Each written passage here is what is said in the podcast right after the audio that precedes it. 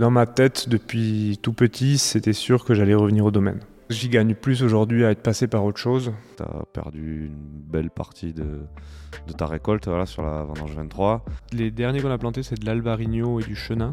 Donc l'albarigno, un cépage de Galice. Trouver des pistes pour, euh, pour travailler avec le vivant aussi euh, autour de nous, pour, euh, pour améliorer en fait la santé globale de nos sols, de nos vignes et, travailler là-dessus.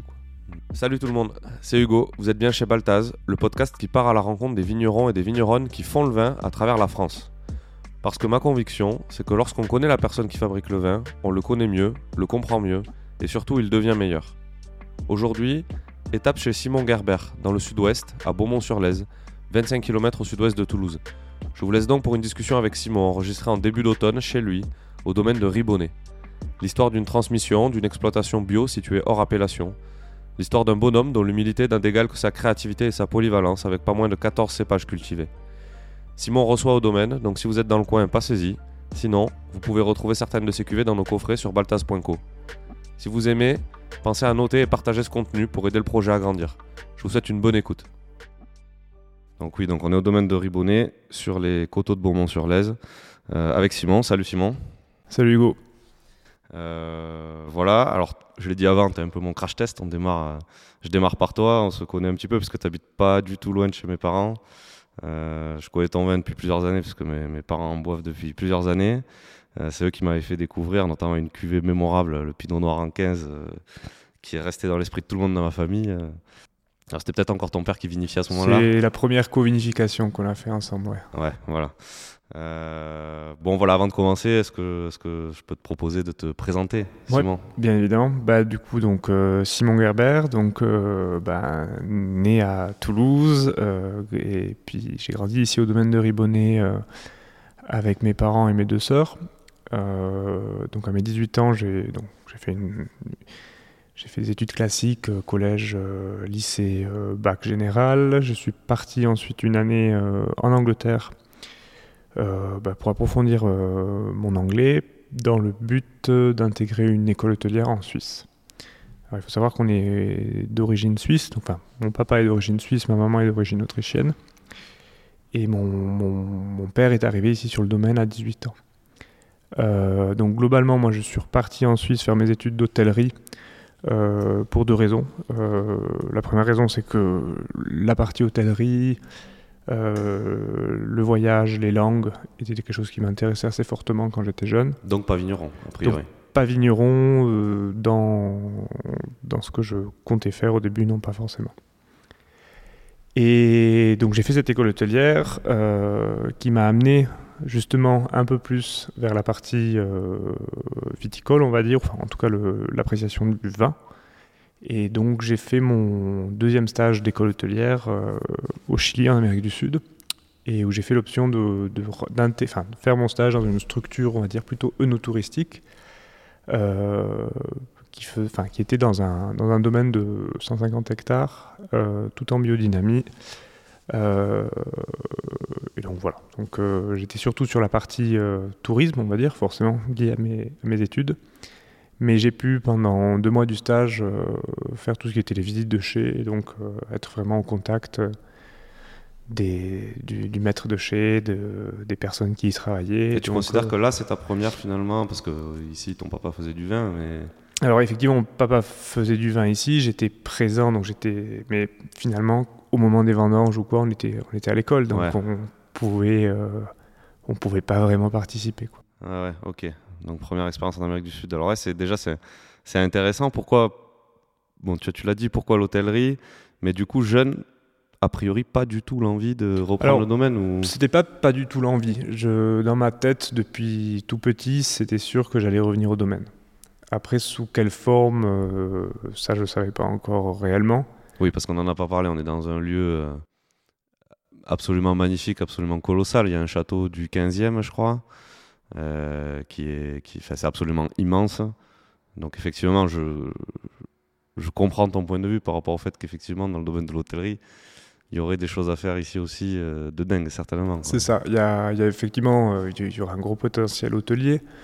Mais là, pour l'instant, n'est pas, la, n'est pas la question. Je crois que ce qui était important pour moi quand j'étais petit, c'était que j'ai vu on va dire, tout le travail accompli par mes parents, sachant que ben, quand ils ont débarqué, c'était beaucoup de choses étaient en, enfin, les, bâtiments étaient plutôt en ruine. La partie viticole était aussi à l'abandon, donc c'était beaucoup de friches. Et, et donc c'est plutôt cette volonté de revenir au domaine pour donner une continuité à ce que mes parents avaient fait.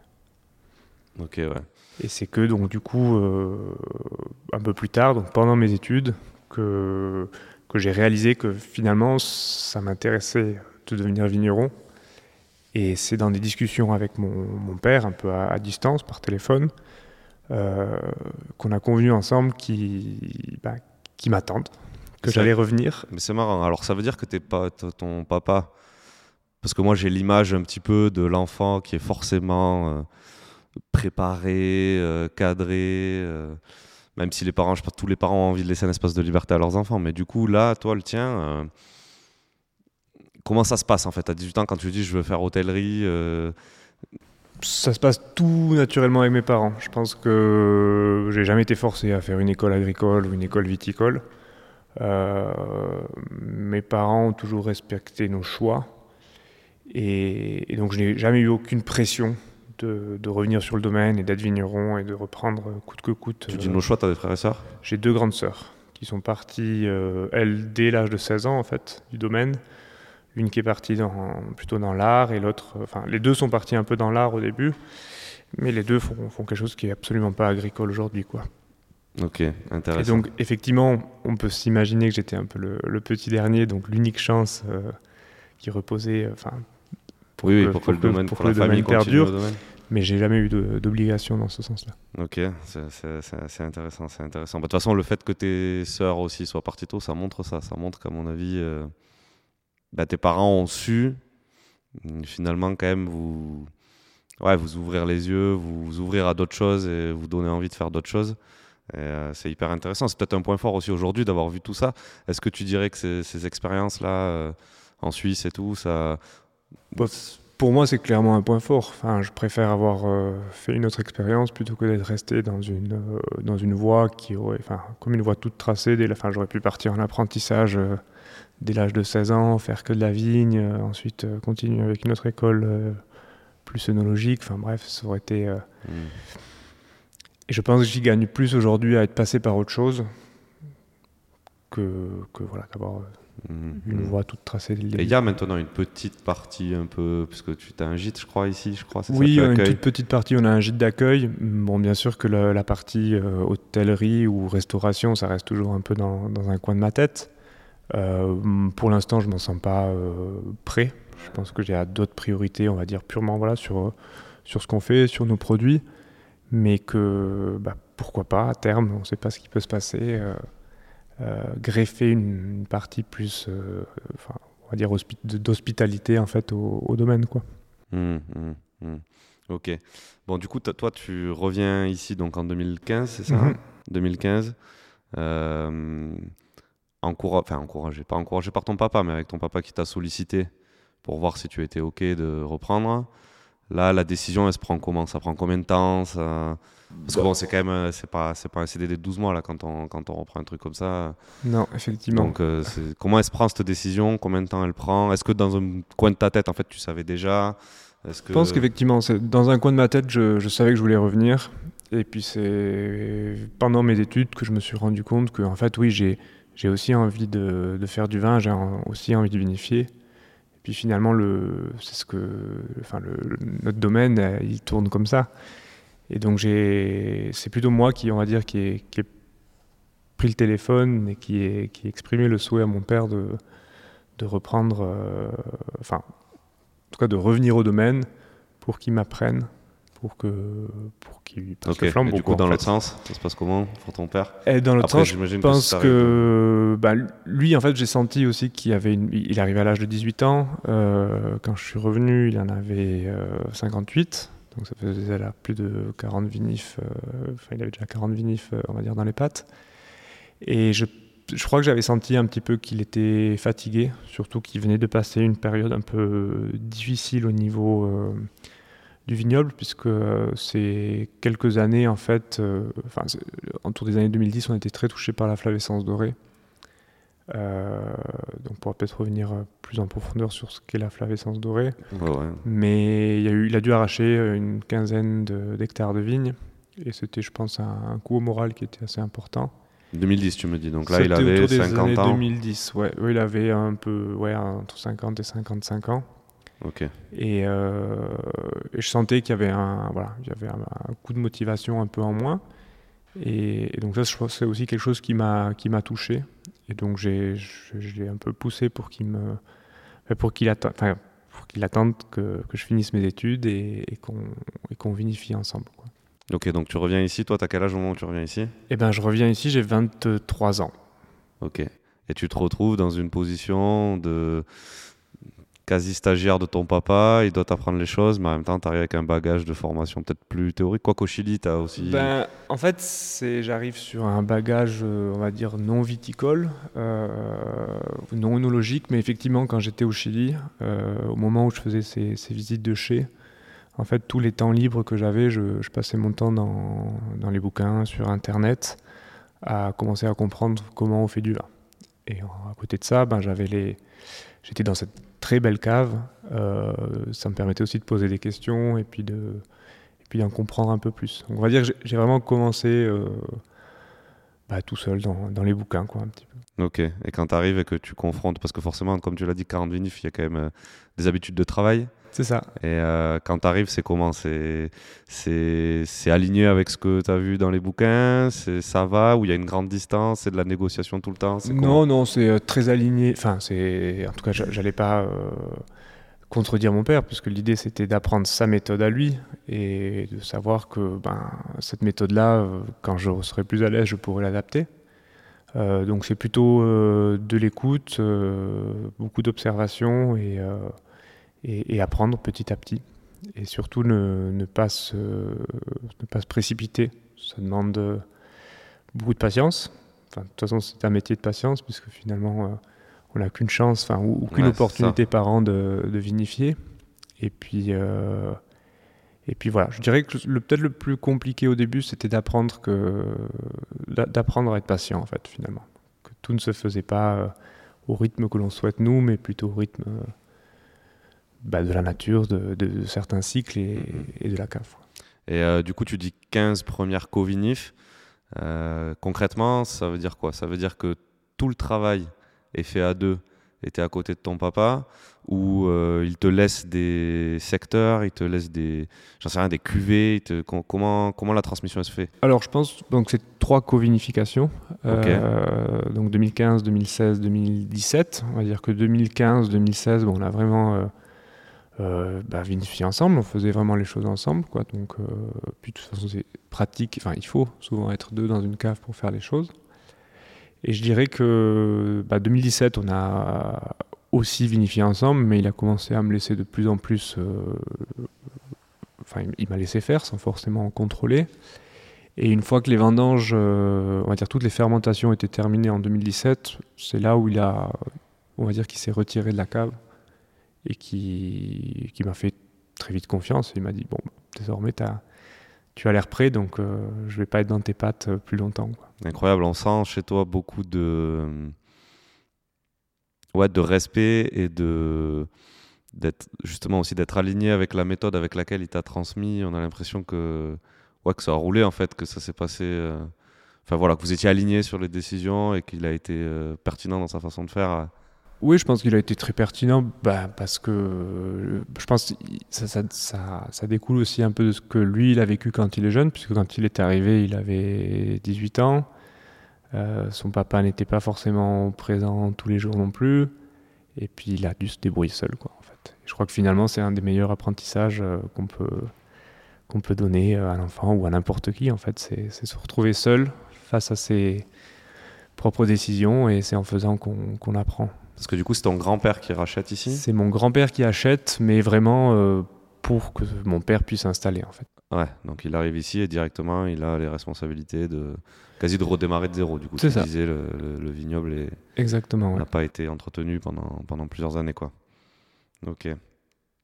Ok, ok, ultra intéressant. Bon, et après, du coup, à partir de 17, 18 Et puis à partir de 17-18, ben, ça, se met, euh, ça se met en place. Il y a aussi, bon, bon là on parle beaucoup du, du chai, mais pendant toutes ces premières années, ben, il faut aussi apprendre à, à travailler la vigne, Ouais, ouais, ouais. à observer la vigne. Là j'ai eu la chance quand même de- d'être accompagné par, euh, ben, par deux, les deux personnes qui étaient en place euh, à la vigne, qui m'ont ben, qui m'ont appris finalement. Donc, j'ai encore là aujourd'hui euh, Il y a une personne qui est encore là, euh, l'autre personne qui a décidé de partir euh, sur un autre domaine. Mais c'est aussi grâce à eux que, ben, que, que je me suis formé finalement. Puisque Ouais. finalement, je n'ai pas de formation purement scolaire dans, En rapport direct avec la vigne, ouais. avec la vigne ni avec le vin. Et ça, ça a été un peu. comment dire euh, Alors, pas forcément un manque, mais, euh, mais j'avais quand même besoin d'une certaine manière de, justifier un peu mon, statut, on va dire, mon nouveau statut. Et, mais en même temps, je ne pouvais pas me permettre de, quitter le, domaine pendant des, de longues périodes, puisque finalement, comme je disais, mon père m'a très vite euh, laissé une grosse responsabilité. Et donc la, la seule façon que j'ai pu, enfin que j'ai trouvé, et qui était la moins contraignante pour moi, c'était de, de suivre un, un BTS Vitiono à, à distance. Ah, ok, donc tu as fait ça en parallèle. Ok, Donc, c'est J'ai fait ça en parallèle, et euh, donc voilà. Et ensuite quelques stages du coup quand même chez, des- chez deux trois vignerons pour, euh, pour aller voir un peu ailleurs. Hmm. Mais Ça, bon, ça serait- ton- ton père est encore là, donc euh, ça reste lui le patron de ces gens-là ou- Non, non, non, ça fait. euh, bon, ça fait. Bon, maintenant il est officiellement à la retraite, mais euh, dès 2017-2018, c'était moi finalement qui, qui, ai, qui ai géré toute la Ah partie euh, viticole, euh, enfin, et à la vigne et en cave. Ouais, c'est intéressant. Donc, euh, c'est intéressant.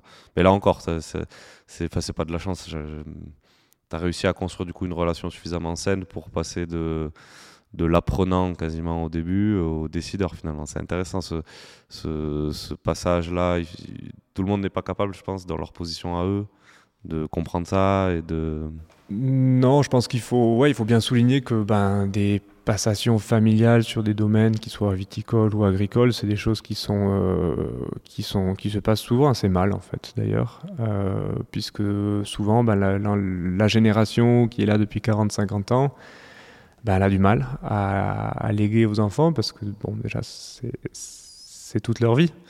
Donc euh, se retirer euh, du jour, enfin presque du jour au lendemain, c'est pas forcément euh, facile. Donc moi j'ai cette chance là de d'avoir eu un papa qui m'a qui, qui- voilà qui m'a très vite donné toutes les responsabilités et des responsabilités de toute façon que je me suis prise toute seule puisque je voilà il faut il fallait avancer quoi je pouvais pas Mm, mm. donc je suis passé ouais, très vite de l'apprenti au, au gérant, on va dire. Mais voilà, j'étais très bien accompagné et puis j'ai jamais personne qui m'a mis dans, des bâtons dans les roues. Donc, euh, donc ça, c'est l'environnement aussi qui, qui a facilité la chose. Mhm. Et sur ces premières, euh, ces premières années là, malgré tout, on reste euh, débutant en pratique, même si on était accompagné et tout, on fait forcément des erreurs.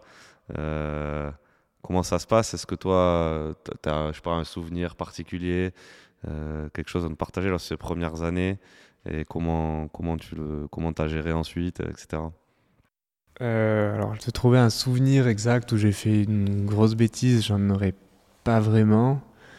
Euh, mais ouais, bon, c'est une petite anecdote, c'est pas bien méchant, mais moi je la raconte de temps en temps. J'avais un vin qui était en fermentation dans une barrique et j'ai vraiment fermé la barrique avec une bonde, euh, une bonde classique de barrique, quoi.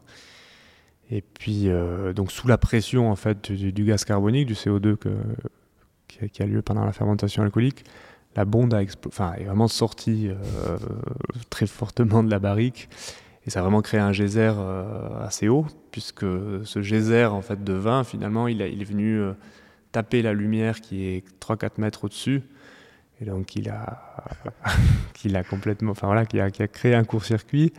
Et puis bon, j'ai quand même perdu, euh, c'était sur une barrique de, de 500 litres, je crois qu'il y a, il y a 200 litres qui sont sortis de la barrique. Ah donc ouais. on s'imagine un peu la, la pression qui, qui devait y avoir là-dedans. Ah oui, parce qu'il y a du travail avant que ça arrive dans la barrique, effectivement. Ouais. Euh, ok, ok, ok. Bon, et euh, avant ça, le domaine, du coup, est-ce que tu peux nous en parler Oui, alors si on retrace un peu l'histoire du domaine euh, globalement, donc, euh, donc le Ribonnet, donc domaine, enfin le Ribonnet c'est le nom du lieu dit.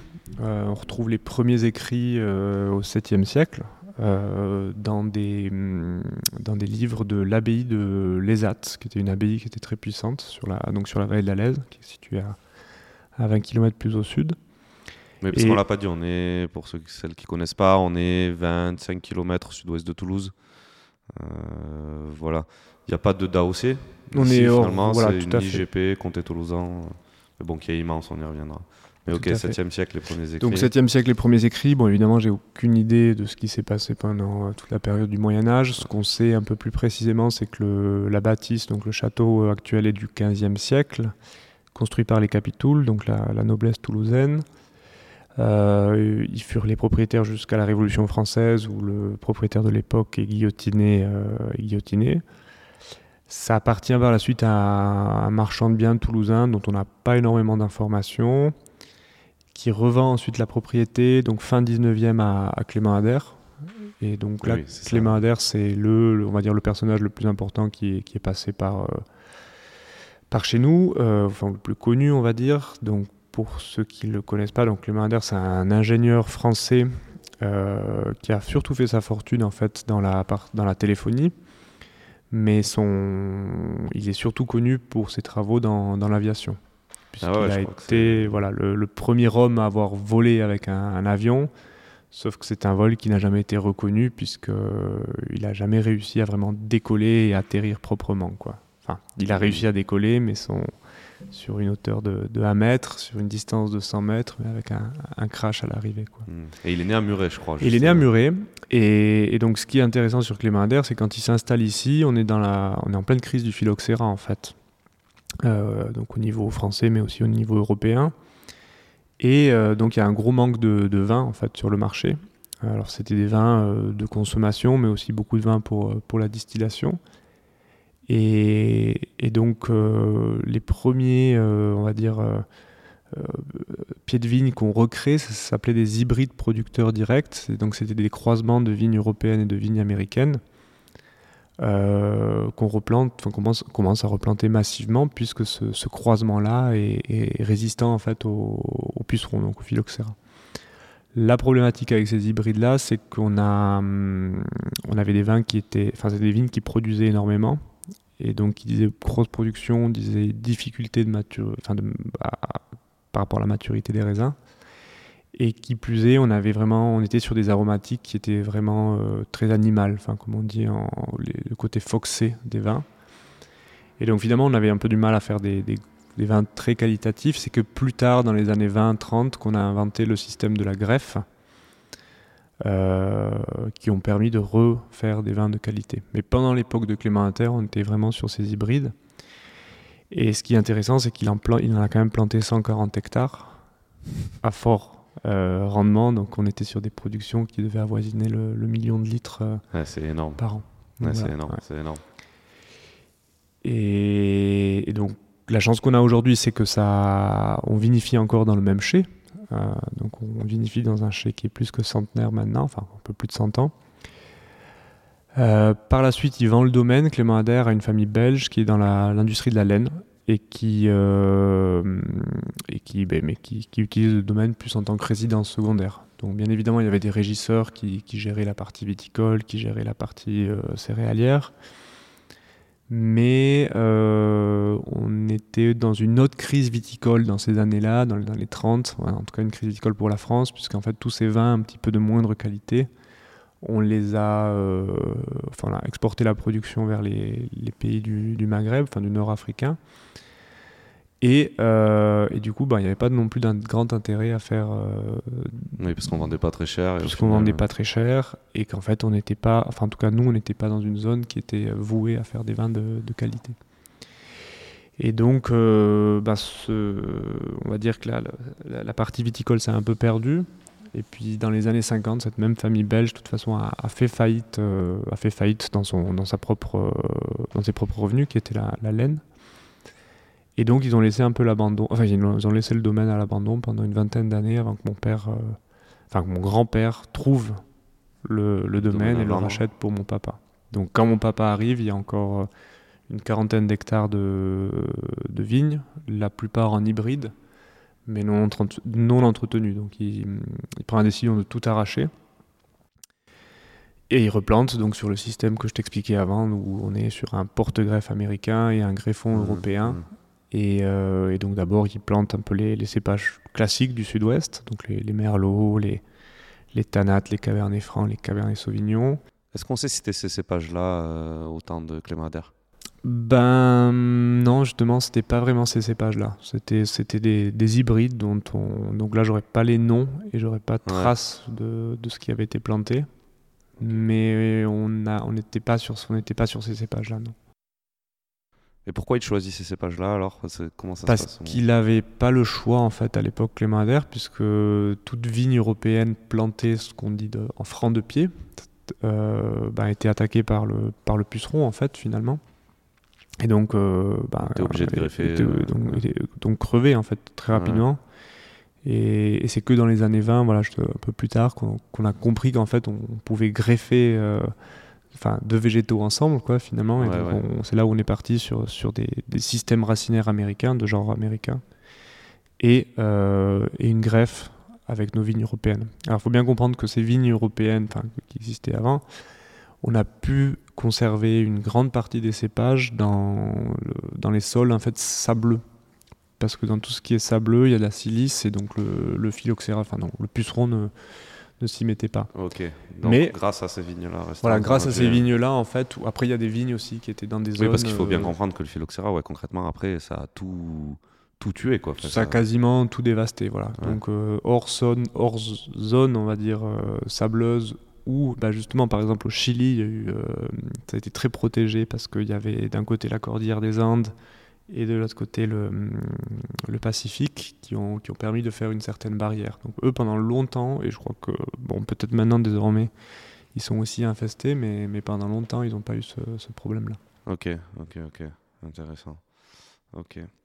Et du coup, ton père euh, redémarre l'activité euh, donc ouais, il redémarre l'activité, euh, donc comme je disais avec des cépages un peu classiques du sud-ouest, puis très vite en fait, vu qu'il se trouve euh, hors, appellation, euh, seul un petit peu dans, dans, dans la, zone, dans la zone du domaine, puisqu'on est... Ben, c'est encore un peu le cas aujourd'hui ça finalement. C'est toujours un peu le cas, mais aujourd'hui il y a quand même pas mal de gens qui se sont... Enfin pas mal, on est moins de, moins de 10 hein, à être installés dans, dans ce sud toulousain. Mais, euh, en tout cas, il, est, voilà, il était un peu seul, il était indépendant, il n'avait pas trop de voisins, hors zone d'appellation. Et, je pense qu'il. Puis, il a, demandé à, planter des cépages qu'on n'avait jamais encore expérimentés dans le sud-ouest. Donc, ça a commencé avec les, trois premiers cépages de, Bourgogne, donc le, le, pinot noir, le chardonnay et la ligotée. Et puis après, il a fait des essais sur des cépages alsaciens. Donc, on avait du, du Riesling, du Gewürztraminer. Euh, il y avait du. Qu'est-ce que j'oublie? J'en oublie un, mais. Euh, enfin, des cépages, des cépages alsaciens. A priori, viennent d'ailleurs. Enfin, non, c'est pas voilà. qui viennent d'ailleurs mais des, des tentatives. Euh. des tentatives et des essais en fait d'introniser des cépages d'ailleurs dans, dans, le sud-ouest. Et donc c'est devenu un peu, un peu un laboratoire d'expérimentation, ce qui, ce qui lui a valu d'ailleurs un peu enfin, le titre d'OVNI, c'était un objet viticole non identifié. C'est comme ça que ça avait été, mmh.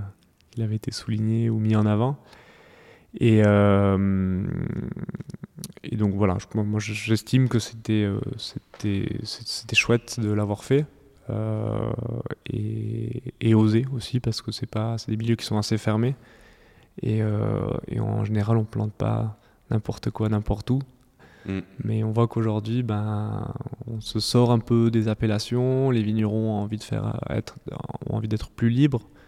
Donc c'est voilà, lui il avait il avait exprimé son sentiment de liberté déjà il y a 30 mm. ans ou 40 ans en arrière. Quoi. Oui, parce que c'est même le cas chez des vignerons qui ont des vignes dans des appellations.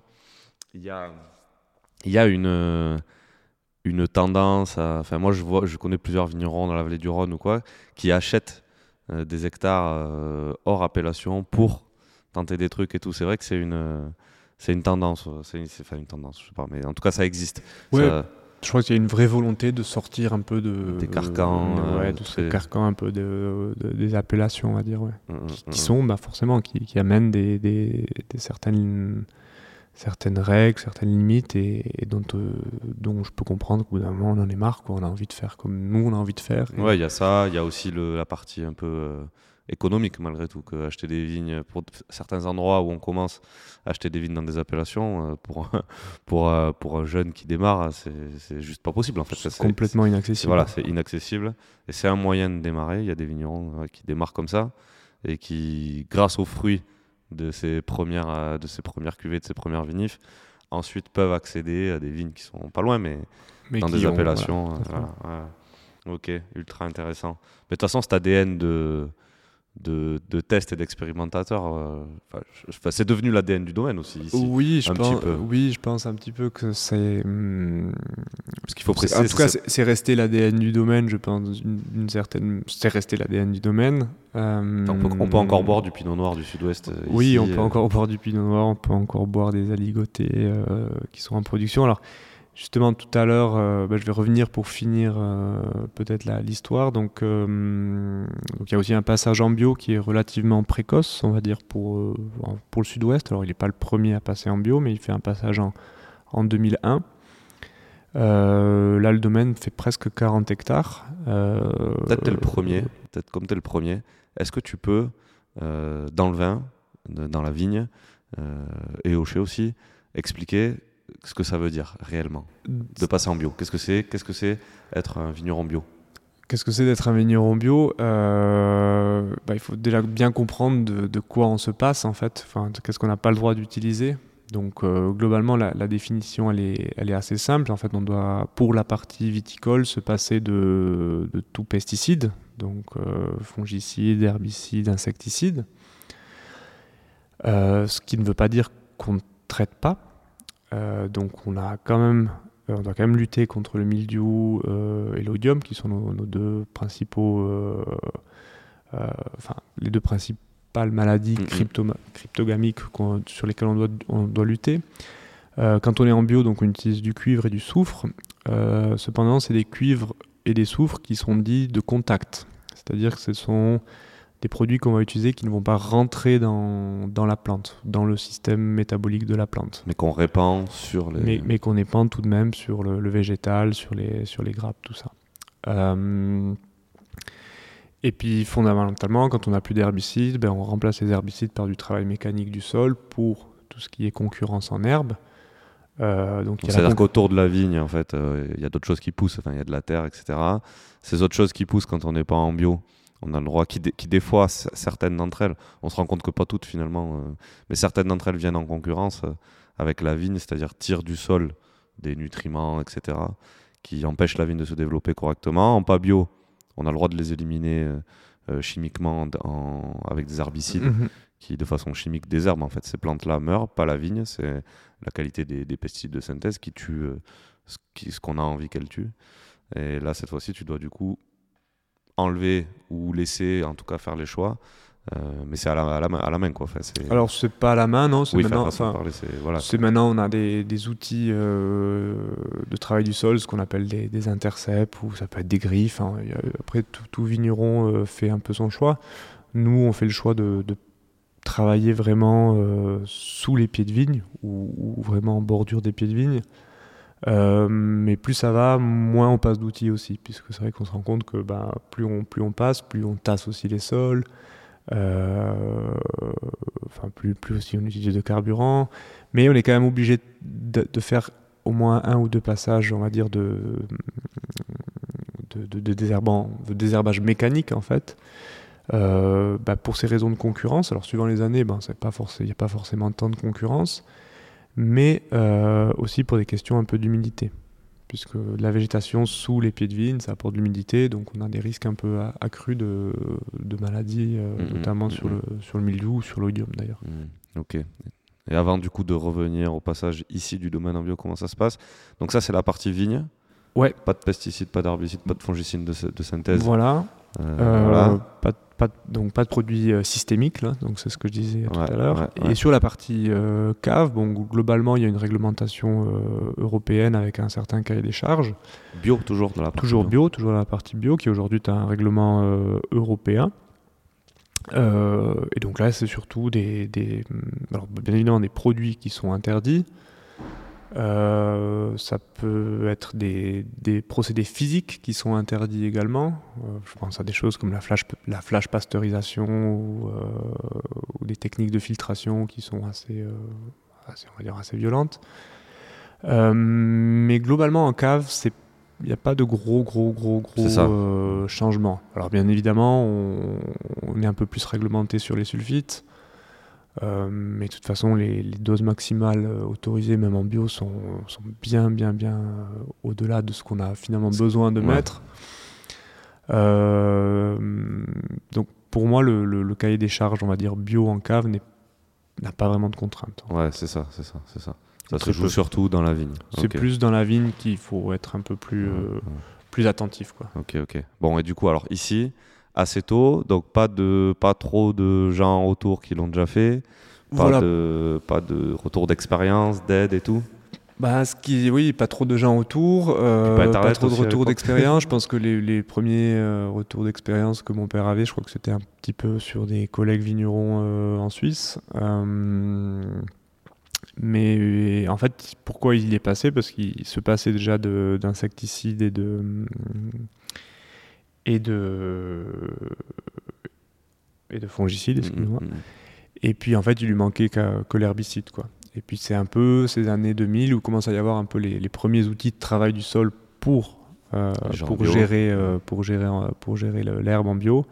Et donc du coup, il, ben, il, fait le pari et puis il se lance. Quoi. Donc au début, c'est vrai que ça a été quand même difficile parce que les outils n'étaient pas forcément extrêmement au point.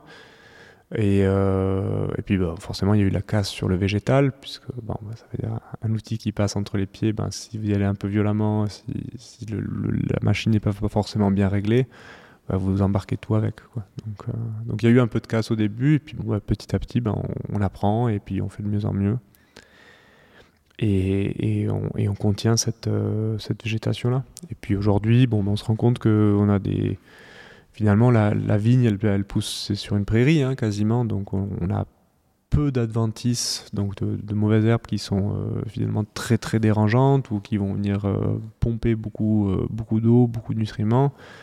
voilà, on a des choses qui sont. On a, retrouvé des équilibres dans les sols qui sont, qui sont je pense, bénéfiques finalement à la vigne, pour, plus que bénéfiques que ce moment-là, tu dis c'est les années 90 là quand on, est en 2001 là, le, 2001, passage en bio. 2001 le passage en bio. C'est ça. Et euh, est-ce que la raison c'est c'est la conscience euh, écologique euh, Je dirais que le monde agricole doit changer, réagir par rapport à ce qui s'est passé, aux habitudes prises dans les 30 glorieuses, etc.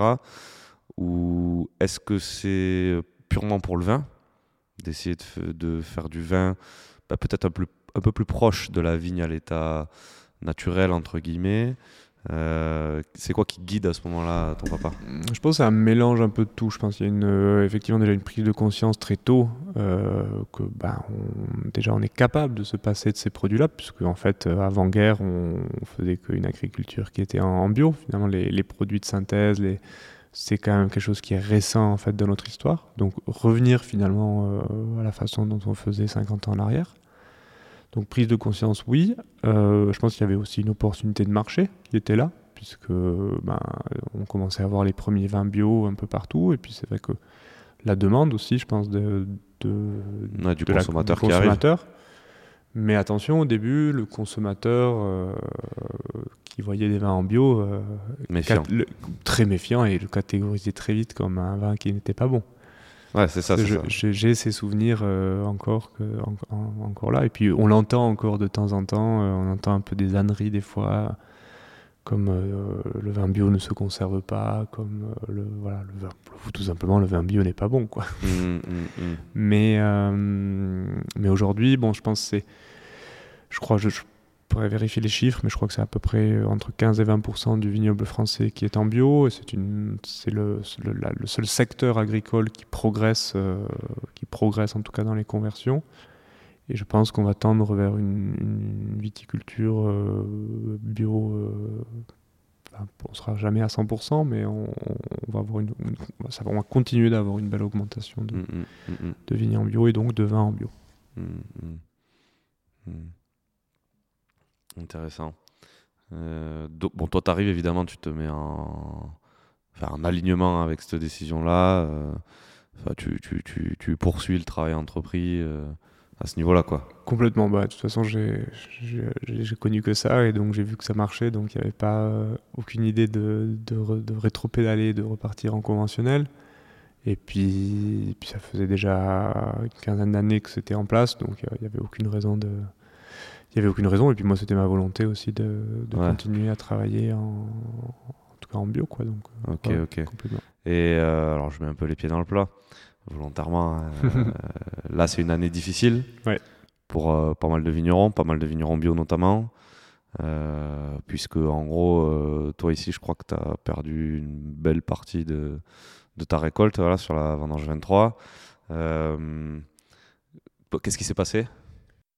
Alors globalement, qu'est-ce qui s'est passé? Bah, 2023, on a eu un... Alors je sais pas, ça peut partir déjà de 2022. on a une année euh, de sécheresse assez importante ou euh, très peu de traitement justement. Donc euh, au, niveau cryptogamique, on était très tranquille. On est rentré des raisins qui étaient très très sains. On a un hiver qui est pareil, assez sec. On a un début de printemps qui est assez sec. et puis on a un fin de printemps, début d'été qui est plutôt presque tropical donc des chaleurs euh, pas forcément extrêmement importantes, mais beaucoup d'humidité, avec des pluies euh, qui sont intervenues en fait un peu pendant la période de la floraison de la vigne, euh, qui est la période la plus sensible pour la vigne, puisqu'en fait elle met beaucoup beaucoup d'énergie pour, mhm. fructifier en fait, et donc c'est le stade où elle a le moins de défense immunitaire. Et globalement, on a eu des pluies répétées, donc on a, on a fait nos, premiers traitements. Alors, notre, premier traitement, on l'a peut-être fait un peu plus tardivement que d'habitude, parce qu'on était sur des périodes assez sèches avant, et donc on se dit, bon, bah, il n'y aura pas de toute façon de, de grosse pression milieu, parce que l'année dernière, on n'en avait pas eu du tout. Mm, mm. Euh, et puis derrière, ce qui s'est passé, c'est que l'accumulation des pluies sur des périodes très courtes et avec beaucoup beaucoup de millimètres, c'est-à-dire que nos, nos produits euh, étaient, étaient, lessivés, étaient nettoyés, ouais, étaient nettoyés.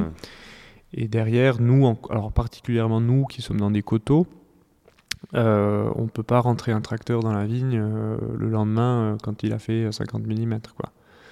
Alors déjà, c'est dangereux pour l'opérateur, c'est pas du tout bon pour les sols, parce que vous imaginez les tassements que vous faites. Et, le problème, sauf que ben, vous retrouvez vous reprenez 50 mm euh, le lendemain. Le lendemain, donc, bon, voilà, ça s'est accumulé. Ça s'est accumulé. Et donc, euh, alors, il y, a des, y a des vignes qui ont tenu euh, pendant une certaine période, d'autres qui ont, là, qui ont craqué plus tard. mais voilà, je dirais que c'est vraiment la, la partie. C'est le moment où c'est tombé, l'impossibilité de réagir. Et, et, puis après, il y a certains cépages qui, ont été plus sensibles que d'autres. Euh, et notamment, je pense que tout ce qui était chez nous, les cépages blancs, ont, beaucoup mieux résisté puisqu'on fait une récolte quasi, euh, quasi normale. Et je pense que la raison à ça, c'est que eux ont eu une fructification légèrement plus précoce, qu'ils a déjà permis avant toutes ces pluies. Voilà, avant toutes ces pluies, donc sont déjà sortis, voilà, sortis de, de, de, cette phase un peu sensible. C'est que sur les rouges, donc fructification un peu plus, plus tardive, euh, ça fait beaucoup plus de mal, quoi, on va dire. Ok. Et quand je t'entends, tu prends ça comme euh, une euh, expérience qui te rend plus fort pour la suite, sur l'envie d'anticiper, peut-être. Enfin, d'anticiper, non. Si, si, bon, bon, bien sûr, je pense qu'on on, s'est dit qu'on aurait toujours pu faire mieux. C'est un peu. Bon, ce qui est un peu difficile cette année, c'est que. Enfin, difficile, ou. Enfin, je plutôt dire rassurant, c'est qu'on est un peu tous dans le même bateau. Mais bon, c'est pas pour autant qu'on doit se, reposer sur nos lauriers. Et donc on doit, on doit, doit continuer à être euh, vigilant, peut-être aussi adapter du matériel aussi. Euh, puisque finalement, bon bah oui, peut-être qu'on peut pas passer avec un tracteur, mais peut-être que on, aurait pu passer avec un quad. Euh, on aurait pu, on pourrait s'intéresser aux drones aussi qui font aujourd'hui des traitements. Euh, des solutions, il va y en avoir. cette année, c'est particulièrement. Ah bah c'est sûr que là, ça va être un catalyseur de, pour les ingénieurs et tout, pour les, les, les watts qui créent des solutions. C'est sûr que là, ça va être un catalyseur géant parce que c'est un peu partout et c'est un peu terrible partout quoi donc euh, c'est ça ouais. donc, euh, euh, voilà je pense des solutions on en, on en trouvera toujours. Je pense l'année était assez exceptionnelle puisque bon les anciens disent qu'ils ont qu'ils ont jamais vu ça en, 40 50 ans. Donc c'est quand même une, un cas vraiment vraiment exceptionnel je pense. Maintenant voilà on sait qu'on on sait pas trop ce qui se passe aussi climatiquement. Donc peut-être que finalement ça va être la norme chaque année. Donc en fait il faut il faut se préparer, il faut être euh, encore plus attentif, encore plus vigilant et, voilà, réfléchir aussi en termes d'équipement, de, éventuellement de produits, éventuellement de, produits associés en fait aussi. Euh, et travailler éventuellement sur, sur le, système immunitaire un petit peu de, la plante. Et euh, sur ce que tu as récolté, donc, notamment les blancs, est-ce qu'il y a une influence dans la qualité ou pas du tout? Alors sur les blancs, c'était propre et il n'y avait pas beaucoup de raisins séchés par le mildiou. Donc là, globalement, c'était une année, on va dire, normale. Par contre, sur les rouges, euh, bah, on avait, en fait, on avait un rapport, on va dire, matière sèche, jus, qui était, euh, qui était pas du tout euh, défavorable, pas beaucoup de jus. Voilà, pas beaucoup de jus, quoi, si tu veux. Et donc, du coup, bah, il a fallu un peu repenser nos vinifications pour éviter un petit peu d'extraire de la matière végétale. Euh, donc là, en tout cas moi, je suis parti sur des, sur des macérations plus courtes, euh, des, donc des décuvages plus rapides. Euh, moins d'extraction, c'est-à-dire moins de remontage, moins de pigeage pour, pour essayer de plutôt partir sur des vins sur le fruit. comprendre que en gros, dans, y a, dans le raisin, tu, tu m'arrêtes si je dis, hein, mais le jus donne le fruit, les parties plus solides végétales donnent les, tanins, la, partie un petit peu plus euh, dure du vin. Euh, l'idée c'est d'avoir un bon équilibre entre les deux. Le problème c'est que si dans un fruit on n'a pas assez de jus, il y a toujours autant de pépins, il y a toujours autant de peau, il y a toujours autant de tout ça. Et en fait, du coup, on est dans la difficulté. donc, euh, ce que Simon dit là, c'est, si tu me corriges, c'est que tu essayes d'amoindrir la, force que vont avoir dans, les fermentations, etc., les parties solides, pour essayer de garder un truc très fruité, etc.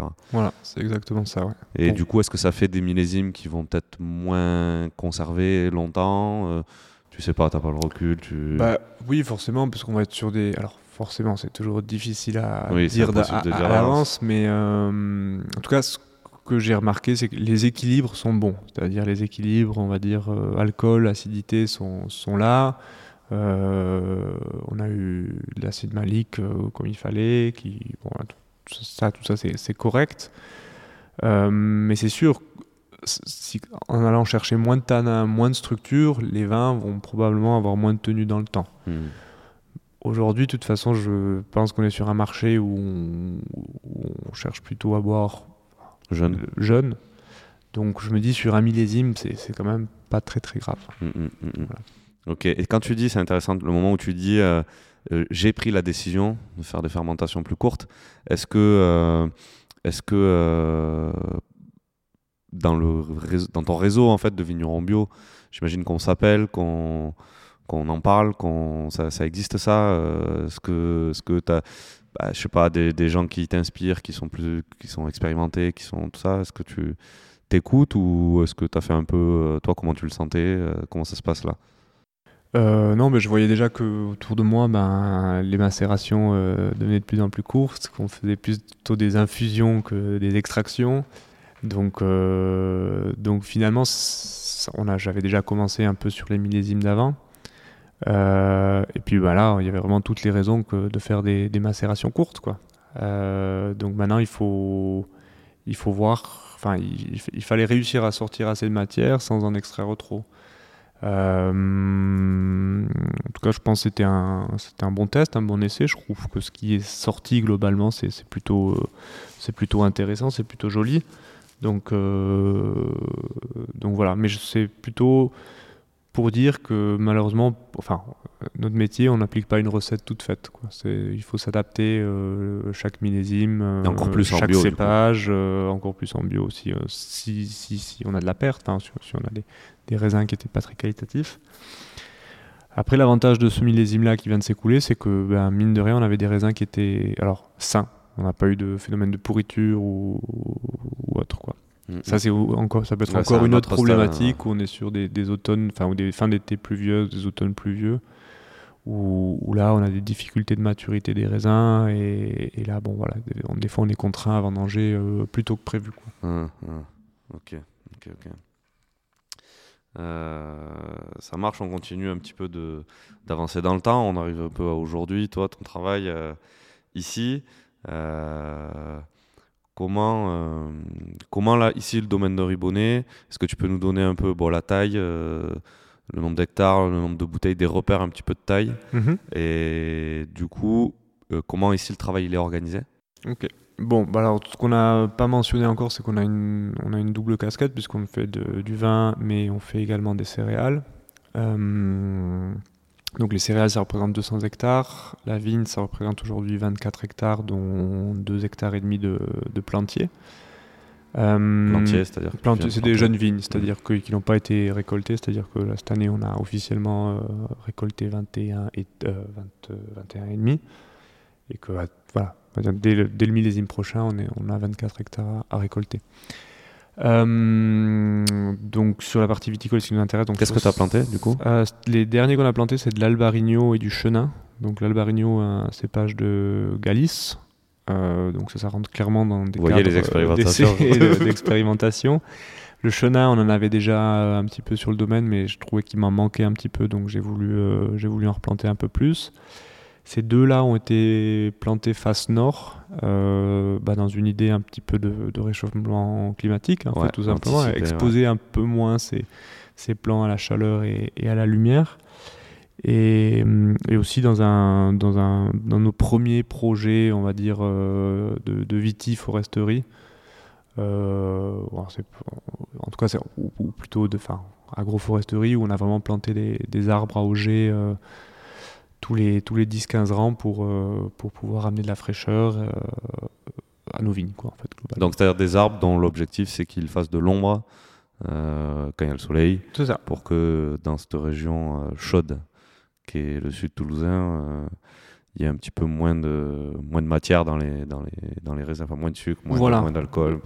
Essayer de rafraîchir un peu le, le- le- le- notre climat, Ouais. l'ambiance un peu sous, sous nos vignes. Donc bon, il y a, y a cet aspect-là, mais évidemment, il y a aussi l'aspect euh, paysager, parce que je trouve que c'est quand même intéressant de, de- bah, de planter des arbres, de, de voir des arbres, ça dessine, les, ça, dessine, ça dessine nos collines, ça, et ça amène de la vie. Et puis, et puis donc ça, c'est c'est aussi finalement une des raisons fondamentales à tout ça. Après, bon, pour pas aller sur les choses plus techniques, où ça fait des brise-vents, euh, ça va amener de la matière organique via les racines, via les feuilles qui vont tomber. Donc, euh, voilà, je pense que c'est quelque chose qui est pour moi euh, complémentaire à la vigne. Et, et, et voilà, je pense Ça, que- tu l'as vu fait ailleurs euh, T'as Bah, lu t'as... J'ai C'est un peu. Alors, je pense que c'est- je l'ai appris auprès de mon père parce que lui avait fait déjà des premiers euh, champs d'agroforesterie il y a 20 ans, donc des champs qu'on a encore, donc qui, sont, qui ont été plantés à l'époque avec, du, avec des noyers. Pas forcément peut-être la meilleure essence euh, pour ça, mais bon, c'est ce qui avait été conseillé à l'époque. Et puis, euh, et puis oui, en, se, en lisant, en, en étant curieux, et puis en fait, finalement, bon, je me suis lancé. euh, J'avais deux projets de plantation, et sur ces deux-là, donc euh, on, a, on, a, on a fait en sorte, dès le début, de penser à l'intég- à l'intégration des arbres. Donc, ok, 21 hectares et demi, euh, enfin, récoltés cette année. euh, pour une production, bon, tu sais pas encore exactement, Alors, mais environ ouais. la moyenne. Bon, l'idée, c'est à terme, c'est euh, sur ces 24 hectares, c'est d'avoir une production autour des, des 900 hectolitres, donc les 90 000 litres, euh, qui est globalement, c'est à peu près, euh, ça serait 700 hectolitres en, en rouge et à peu près 200, euh, 200 hectolitres en blanc, voire 250 en blanc. euh, c'est un peu l'idée. Donc on a quand même une majorité de rouge. Euh, parce que c'est historique au domaine. mais c'est vrai qu'il y a une volonté de, faire plus de blanc parce que ben, personnellement, je, prends beaucoup de. Enfin, j'aime particulièrement le blanc et je prends beaucoup plus. Enfin, je prends plaisir en tout cas à faire du blanc. Et qu'il y a aussi ben, une demande accrue pour le blanc, globalement. Donc, mm, mm. Ah, ok, tu le perçois ça. Ok. Donc, qui travaille du coup donc, euh, sur, le, sur le domaine? Donc, euh, sur la partie viticole, j'ai un, un, employé euh, fixe, donc un chef de culture vigne. Il a, j'ai une personne, j'ai une assistante, on va dire, à la cave et au commerce. J'ai un comptable, euh, mais qui fait aussi la vente au magasin, tout ce qui est le service de fac, enfin toute la facturation. Euh, ah, t'as le comptable sur place qui est salarié du domaine Ouais, tout à fait. Ok, excellent. en tout cas, il est comptable, il fait, il fait, il fait du traitement de factures, du, il rentre les informations comptables. Après, c'est pas lui qui va faire forcément les clôtures et tout ça. Ok. Euh, donc j'ai un chef de culture céréales aussi, j'ai ma femme Vivienne qui m'accompagne un peu plus sur la partie céréalière. J'ai un apprenti euh, qui est sur un apprentissage de qui, fait, le DANO, qui fait le diplôme national de, de, en, apprentissage. On a également pris un, jeune apprenti pour la partie euh, céréalière, donc, qui lui est plutôt dans le, dans le machinisme agricole. Et puis après, en, termes de, de saisonniers, on a, on a trois équivalents de temps plein euh, à l'année. Euh, pour tout ce qui est les travaux. Alors ça commence dès l'hiver, les, travaux de, taille, de, tirage de bois. Après au printemps des bourgeonnages, des pamprages et puis pour, euh, et puis pour les vendanges. Et moi-même. Et toi-même, évidemment, qui chapeaute le tout, mais finalement, si j'ai bien entendu, la partie justement vinif élevage, il n'y a pas grand monde. C'est toi qui t'occupes de ça. Oui, voilà. Bon, moi, je suis. Euh, on essaie d'être un peu partout. Il euh, faut aussi s'imaginer qu'il bon, y a beaucoup de travail administratif, hein, mine de rien, dans ces, dans ces structures-là. Eh euh, mais effectivement, sur la partie cave, ça reste moi qui, qui, qui, qui fait tout ce qui, fait les vins. Mais voilà, depuis deux ans maintenant, j'ai. On a, on a pris quelqu'un qui, qui vient m'aider justement pendant la période des, des vendanges, donc qui, qui s'appelle Goulnard et qui, qui, voilà, qui a une aide supplémentaire pendant, pendant, les, pendant les vinifs, quoi, en tout cas. Donc ça fait 8, 8, oui, 10 personnes. 10 personnes si on compte les saisonniers, ouais, tout à fait. Euh, tout le temps pour 21 hectares, ok. Euh, ta gamme un petit peu alors euh, ouais, donc euh, bah forcément 14 cépages, donc une gamme assez euh, importante. donc on vient de, de, refaire un peu notre gamme de vin là, courant de, de, le courant de cette année. Donc on, a, on a trois gammes, donc une gamme qui s'appelle les envolées, qui est déclinée en blanc, rouge et rosé. donc c'est plutôt des, des, vins qui sont faciles, souples à boire. donc voilà, sur, plutôt sur le fruit, plutôt, plutôt, plutôt facile, plutôt glouglou. On a des milieux de gamme, euh, donc là on en a pas mal. Euh, donc si on part sur les blancs, on va partir sur des monocépages de Sauvignon blanc, euh, monocépages de Chenin. donc ça c'est plutôt des vins qui sont élevés, qui sont élevés sur, sur en, cuve. Sur les rouges, on est parti sur Pinot Noir, Syrah, un assemblage de Pinot Syrah, un assemblage de Merlot Syrah. Là, c'est plutôt pareil, des, vins qui sont plutôt sur le fruit, euh, plutôt, euh, plutôt très digestes. Et ensuite, on a donc euh, créé cette troisième gamme, mais qui existait déjà plus ou moins. Avec là, c'est plutôt des, vinifications parcellaires ou, ou des vins qu'on a en très faible quantité, qui sont un peu plus rares. Donc souvent des, petites mises en bouteille en fait, hein. autour de entre 1000 et 2000 bouteilles par, par mise. Euh, et là, on est éventuellement sur des vins qui sont un peu plus travaillés. On va rechercher un peu plus de, structure, un peu plus de puissance et éventuellement un peu plus d'élevage euh, en barrique. Ok, cette gamme, du coup, tu dis, elle vient, elle vient d'évoluer. Pourquoi? Alors, elle vient d'évoluer parce que bah, parce qu'il y avait une volonté de, de, changer un petit peu les étiquettes, euh, d'avoir un peu plus de clairvoyance dans notre dans notre gamme aussi, parce qu'avant on avait une entrée de gamme qui s'appelait la Châtelaine, puis après tout était. Euh, il n'y avait plus qu'une autre gamme avec ces étiquettes rondes que, que tu as connues, avec Le, vieux logo du, du, domaine.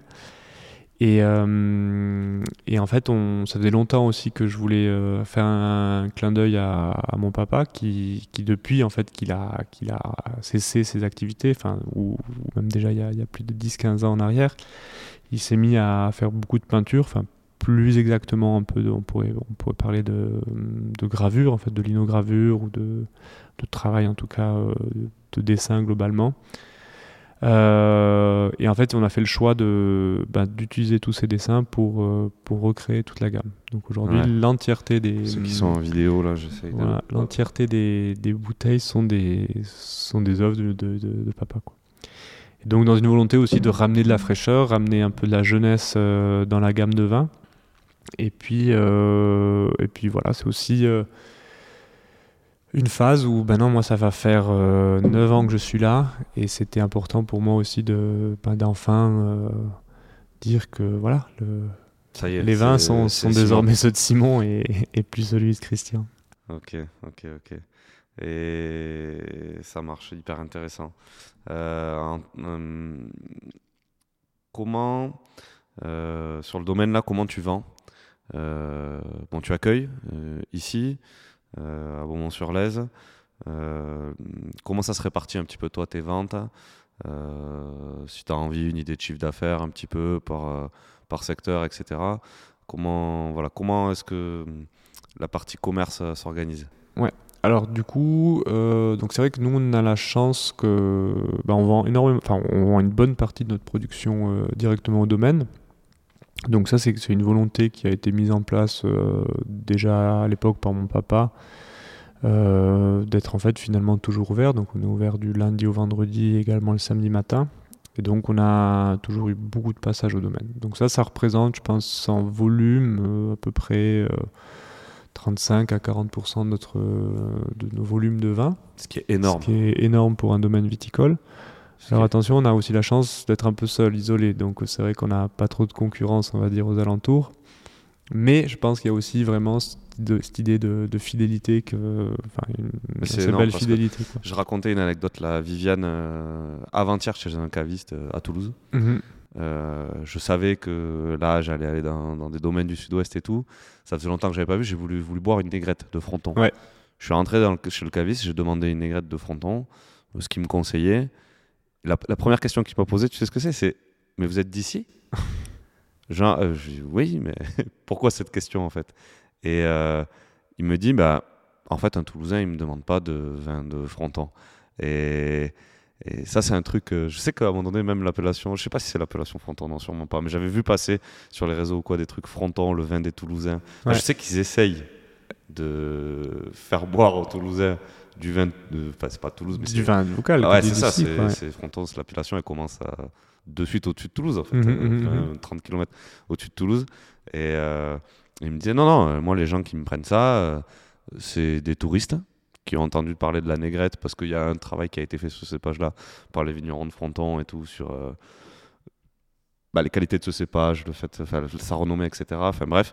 Et, mais par contre, euh, voilà, que les locaux, euh, voilà. Donc ça, ça rend le, le truc de vendre ici encore plus. euh, C'est quoi toi te- pour- Pourquoi pour que- Qu'est-ce qui a fait que ça marche? Bah, je pense que ce qui a fait que ça marchait, que bon, le fait que ça a toujours été ouvert depuis 40 ans, le fait que ben il y a une dimension historique au domaine, ben, c'est sûr avec une, une certaine demeure, un certain point de vue, un paysage, un- et puis je sais pas, je pense que ça a été cultivé aussi depuis toujours. Ça, les gens ont toujours, je pense, euh, aimé venir. Euh, donc je sais pas pourquoi, comment. Et puis après on a, on, y met aussi beaucoup d'efforts à, accueillir les gens, à, faire des visites de chez, à expliquer comment on travaille, ce qu'on fait, pourquoi, comment, euh, faire déguster nos vins au domaine. Donc euh, voilà, je pense que c'est un choix qu'un domaine peut faire ou pas. Nous, on a fait ce choix-là parce que parce que voilà, il nous paraît pertinent. Euh, et puis c'est vrai que bon, ben, on essaie de cultiver ça, quoi, puisque finalement, euh, c'est un domaine qui doit aussi appartenir un peu à tout le monde, je me dis, Mhm, mhm, mhm. dans ce sens-là. C'est chouette. Alors, Bah, effectivement, si vous venez, c'est honnêtement, c'est impressionnant. Enfin, c'est impressionnant. Le lieu est quand même euh, dingue. Enfin, on se dirait pas qu'il y a ça par ici. Euh, on est pas loin de Muret. On est 10 km au-dessus de Muret. Euh, et ouais, vous avez, un château enfin, immense. C'est voilà, impressionnant. Les, caves dans lesquelles tu fais vieillir le chai et tout, c'est des endroits aussi particulièrement impressionnants. Que tu as su aussi, je pense, enfin, je sais pas si c'est toi, ton père, ensemble et tout, mais euh, valoriser. Enfin, je veux dire, c'est beau, mhm. la façon, enfin, où sont placés, je me souviens, les, les barriques de vieillissement, là, dans les espèces d'alcôves. Enfin, c'est un, un, truc de fou. Si vous passez dans le coin, il faut, faut, venir voir. Faut venir, c'est chouette. Donc ouais, 35-40%. Ouais, 35-40%. Ensuite, bon, il y a une vingtaine de pourcents qui est, euh, ben, qui est distribué, on va dire, dans les, mm, dans les réseaux bio, euh, sur l'Haute-Garonne, sur l'Ariège, un peu le pourtour toulousain. Ça veut dire les magasins bio euh... Voilà, magasins bio, les petites épiceries, donc voilà. Ensuite, on a. Ce qui est beaucoup aussi, quand même. je, alors, je dis, peut-être c'est que 15. Ouais, ouais. mais bon, pas... Oui, ce qui, est, ce qui est pas mal, mais finalement, le, le, réseau est quand même assez important. Et c'est vrai qu'on y était, on y était depuis euh, assez tôt, en fait, euh, quand tout a un peu commencé. Donc, au début, on était presque quasiment les seuls premiers vins bio euh, dans, ah quoi. Donc, ensuite, ben, on a un marché sur, sur Paris qui, grandit quand même de plus en plus. Donc là, on passe à travers des, agents. Donc là, ça s'appelle l'agence VIF, c'est Thomas et Hélène qui représentent mes vins sur Paris. Euh, donc là, c'est tout ce qui est bistronomie, caviste. Ensuite, euh, on va avoir on a un petit peu d'export, euh, ça ne représente pas une grosse partie, c'est 5 à 10%. Et puis la finalité, c'est. Vers, où, vers où tu exportes? Alors aujourd'hui, on a marché sur le Canada, on a marché sur la Suisse, sur l'Autriche, un tout petit marché, euh, l'Italie, et je crois qu'on a fait à peu près le tour pour l'instant, donc c'est pas grand chose. On a eu fait plus à l'époque, euh, mais c'est vrai qu'on était revenu un petit peu sur euh, la France parce que finalement on avait on avait besoin de, on avait une demande plutôt sur le marché euh, intérieur, donc euh, on avait rediminué un peu ça. C'est des choses qui fluctuent. Parce que là, aujourd'hui, on aurait besoin un petit peu d'export, donc ça, ça, change. Quoi. Mmh, mmh, mmh. Et puis après, c'est. Tu aurais besoin parce que c'est. Parce que j'aurais besoin, parce que je pense que le, marché euh, actuellement national, enfin intérieur, on va dire, il est, il, est assez tendu quand même. Je pense qu'on a, en ce moment, on, enfin, on avait d'autres prévisions de vente, on va dire, et donc là, on, a, des marchés qui sont peut-être un peu plus sains que, mm-hmm. le nôtre. Euh, mm-hmm. voilà. À l'export, tu me dis si je me trompe, j'en ai déjà parlé avec des vignerons, il y a le côté euh, euh, non pas facile, mais plus régulier. De, à un moment donné, un agent qui exporte sur le Canada, d'une année à l'autre, bon an, mal an, s'il prend une palette ou deux palettes, il va, il va te les prendre en fait. Un, ça apporte euh, des fois un certain confort à certains vignerons de savoir, en fait, tu sais à l'avance que ça c'est bon, c'est fait, c'est plus stable que. Euh, que le marché intérieur, là, comme tu disais en France. Tout à fait. Je pense que le, gros avantage en fait de ces marchés à l'export, c'est que bon, déjà, tu as une garantie que c'est une palette entière. Donc, déjà, tu as une côté logistique qui est un peu plus facile. Voilà, ça peut être une, ça peut être deux, ça peut être trois, ça peut être euh, dix, ça peut être vingt dans l'année. Bon. Euh, et puis c'est vrai qu'il y a une certaine fidélité, on va dire, d'année en année qui, qui s'installe. Quoi. Ouais, voilà, c'est ça. Euh, ça. Ça, se retrouve un peu. Donc ça, c'est vrai que c'est quand même important d'avoir ces, ces marchés-là. Maintenant, euh, comme je disais, euh, à un moment donné, on avait un peu diminué aussi parce qu'on avait besoin ici proche et ça faisait aussi un peu plus sens finalement. Mais là, ça rechange un petit peu. Mmh. Et après, les derniers clients qu'on a, c'est plutôt des, marchés en, direct, enfin direct domaine, c'est-à-dire à travers euh, d'autres cavistes et d'autres restaurants à travers la, France. Qui vous connaissent, qui, voilà. des cavistes plus indépendants. Exactement. Mmh, ok, ok. comment parce que ça c'est un truc moi qui m'intéresse. Ouais. Comment on décide du prix d'une bouteille de vin? Ah, C'est pas facile. Je pense que bah déjà, il y a moi, ce qui me concerne, j'ai un historique euh, de ce qui avait été proposé par, euh, par mon père à l'époque. Donc c'est vrai que bah, je suis pas venu révolutionner le prix, c'était pas l'idée. Euh, alors après, comment on le fixe? Bah, Il faut regarder ses charges déjà. Ouais. Ses charges annuelles qui en général ne fluctuent pas trop, on va dire, puisqu'on fait à, on a à peu près le même nombre d'employés, on fait les mêmes nombres d'heures de travail à la vigne. Euh, ce qui, par contre, là où ça va énormément fluctuer, c'est ben, notre récolte en fait finalement. C'est-à-dire que si vous faites la moitié de la, récolte attendue, ben, vos a coûts ils ont doublé. euh, vos coûts. coûts ont doublé. Quoi. Mm. Mais euh, on peut pas vraiment se permettre de faire le yo-yo et parce qu'on a eu une mauvaise année, ben, multiplier le prix par deux. Et puis l'année d'après, quand on a eu à nouveau une, une bonne bonne, année. année. on redivise par deux. Enfin, ça, ça, ça fonctionne pas comme ça. Donc le prix s'établit, il faut, il faut jouer sur, déjà sur des moyennes de 3-4 années, en fait, de, de, de, de quel est notre prix Ouais. revient sur Ouais, 3-4 années, en fait, de voir euh, comment on s'en sort. Et puis, euh, et donc, et puis après, bon, il y a des fois des, des produits qui, il faut aussi euh, être tout juste, quoi. Il faut être euh, pile poil à la marge, mais c'est des produits qui peuvent aussi permettre de, de se faire développer, de faire un peu de la- ce qu'on appelle la, la trésorerie, quoi, la, vache à lait, quoi, en fait, finalement. Mm, mm. Euh, mais globalement, voilà, il faut, il faut regarder ses coûts pour déjà avoir le minimum. En, dessous de quoi je peux pas vendre pour, Pour ne pas d'argent. perdre d'argent. Et ensuite, c'est, je pense qu'il faut jouer sur, euh, bah, le- on va dire, le, travail qu'on fait, il est quasiment le même sur toutes, les, sur toutes nos, bouteilles à la fin. Euh, Il y a une dimension qui peut changer plus sur la dimension de l'âge des vignes, de la quantité que tu vas pouvoir produire, euh, des élevages que tu décides d'avoir. et puis, bien sûr, la part importante, c'est des fois, tu as des terroirs qui donnent de meilleurs vins que d'autres.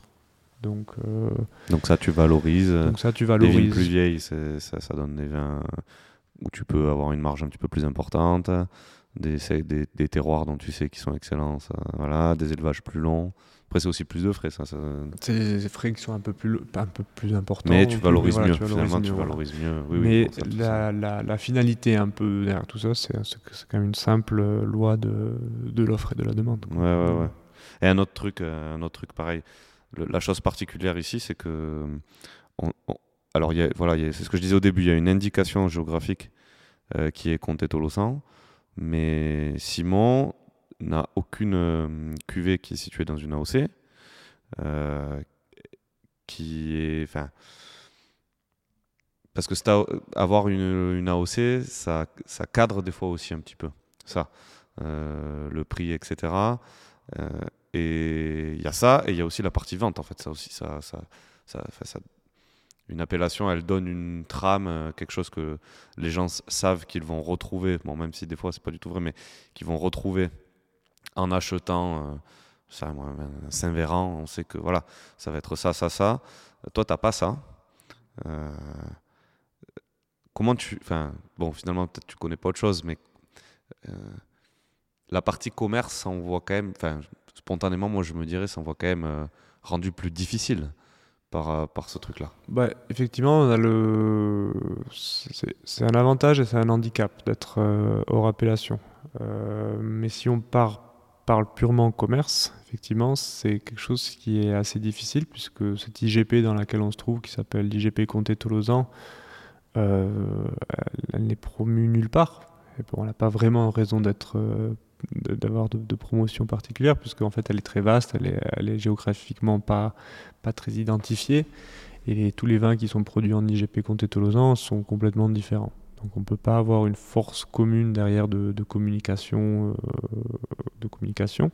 C'est pour ça, c'est pas écrit très gros sur ton. C'est pour ça que c'est pas écrit très gros. Euh, mais effectivement, c'est, il faut s'imaginer qu'on se loupe euh, un paquet de ventes déjà. Puisque personne, en fait, officiellement, va chercher un IGP Comté Tolosan. C'est ça. Contrairement à quelqu'un qui, bon, je veux un gaillac, je veux un fronton, je veux, je veux, enfin, n'importe quelle appellation, quoi. Euh, là, on, Ce qu'on doit connaître, c'est Ribonnet. Quoi. en fait, voilà, il faut, même- il faut vraiment, euh, nous, notre job, c'est de, de- de travailler sur le, notre- le nom de notre marque, quoi, finalement, qui est, qui est domaine de Ribonnet, quoi. Ouais. Et ça peut, voilà, ça, je- ça demande peut-être d'autant plus d'efforts. Ce qui Ah est ouais. encore aussi, même encore, des fois encore plus difficile, des fois sur des, des appels d'offres, justement, on parlait un peu euh, de l'export Ah ouais, sur des appels d'offres où ben, les acheteurs vont chercher une région en particulier ou et ben nous on, on coche aucune des cases quoi.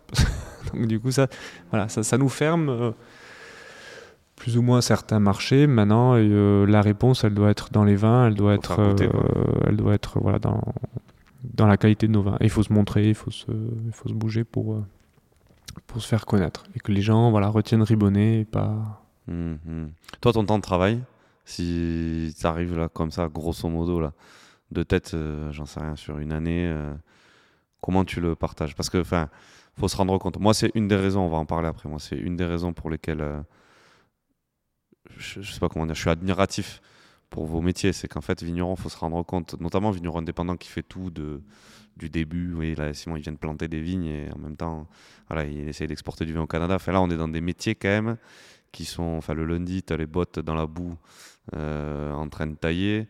Et le mardi, du coup, tu parles à un businessman canadien. Euh, qui doit voilà qui, qui, qui, qui, doit avoir une rentabilité sur euh, son achat-revente et tout. Enfin, c'est des métiers tellement éloigné.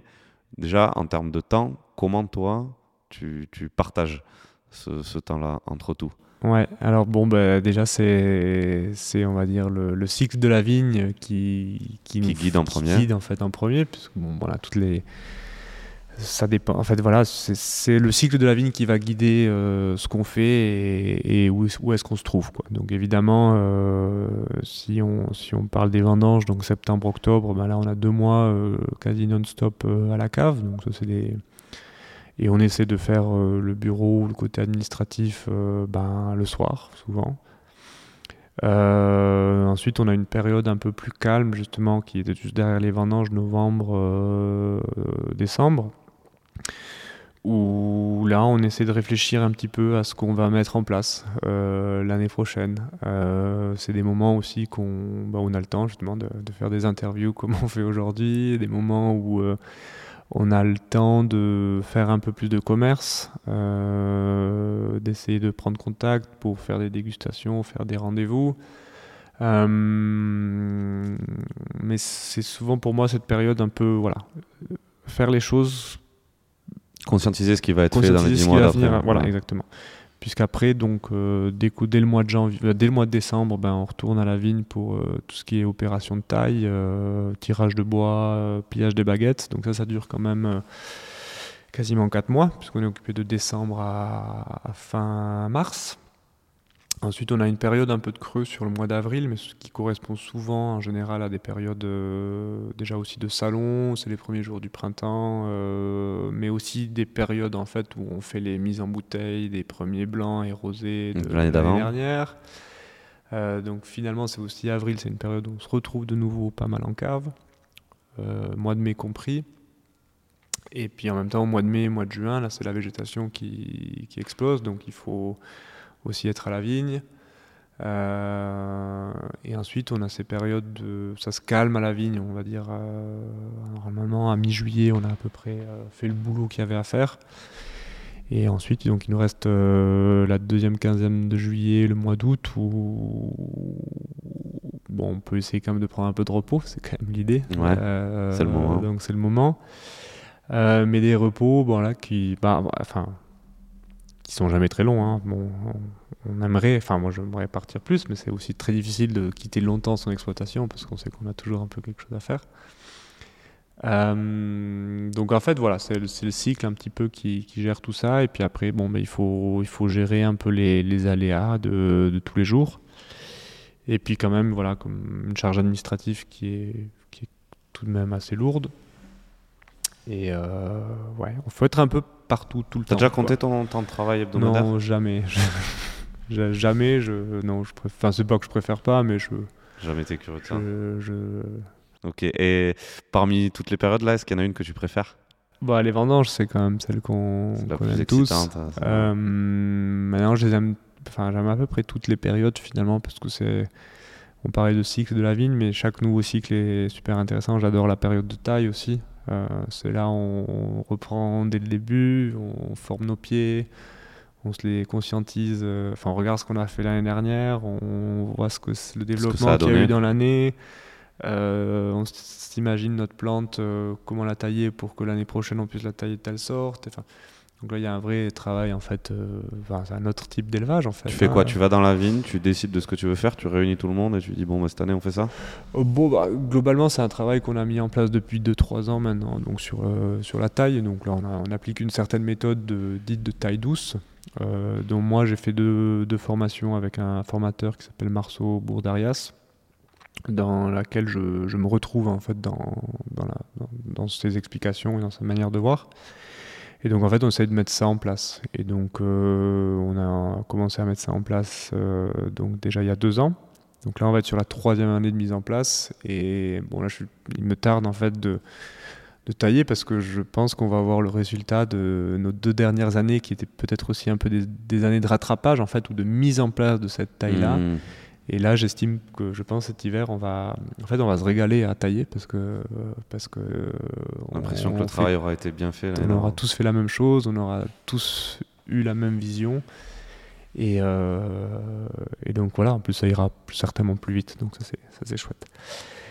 Et après, le printemps, ben c'est là, c'est vraiment le contact avec le végétal, ce qui est, aussi euh, génial, qui est aussi une poursuite un petit peu de nos travail de, du travail de la taille, puisqu'on est, euh, on continue hein, en fait à, former l'architecture de notre pied, euh, enlever tout ce qui est, tous les rameaux qui nous paraissent pas nécessaires ou ou qui poussent pas, ou on a envie qu'ils poussent. Donc euh, là, c'est un autre travail un peu plus, on va dire, chirurgical, où euh, ben, on continue à, à, former notre pied euh, pour l'année, mais aussi pour toutes les années qui, qui viennent. Quoi.